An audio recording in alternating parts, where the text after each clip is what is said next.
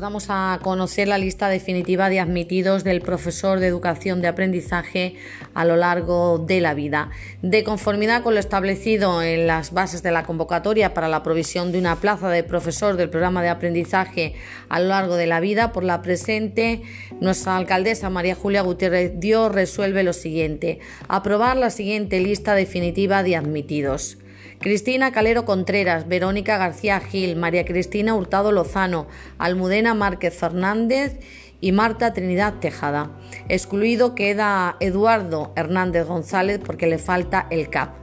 De conformidad con las bases aprobadas, se convoca a los admitidos a las pruebas de selección el día 4 de diciembre a las 11 de la mañana en el Salón de Actos de nuestro Ayuntamiento de Aranje.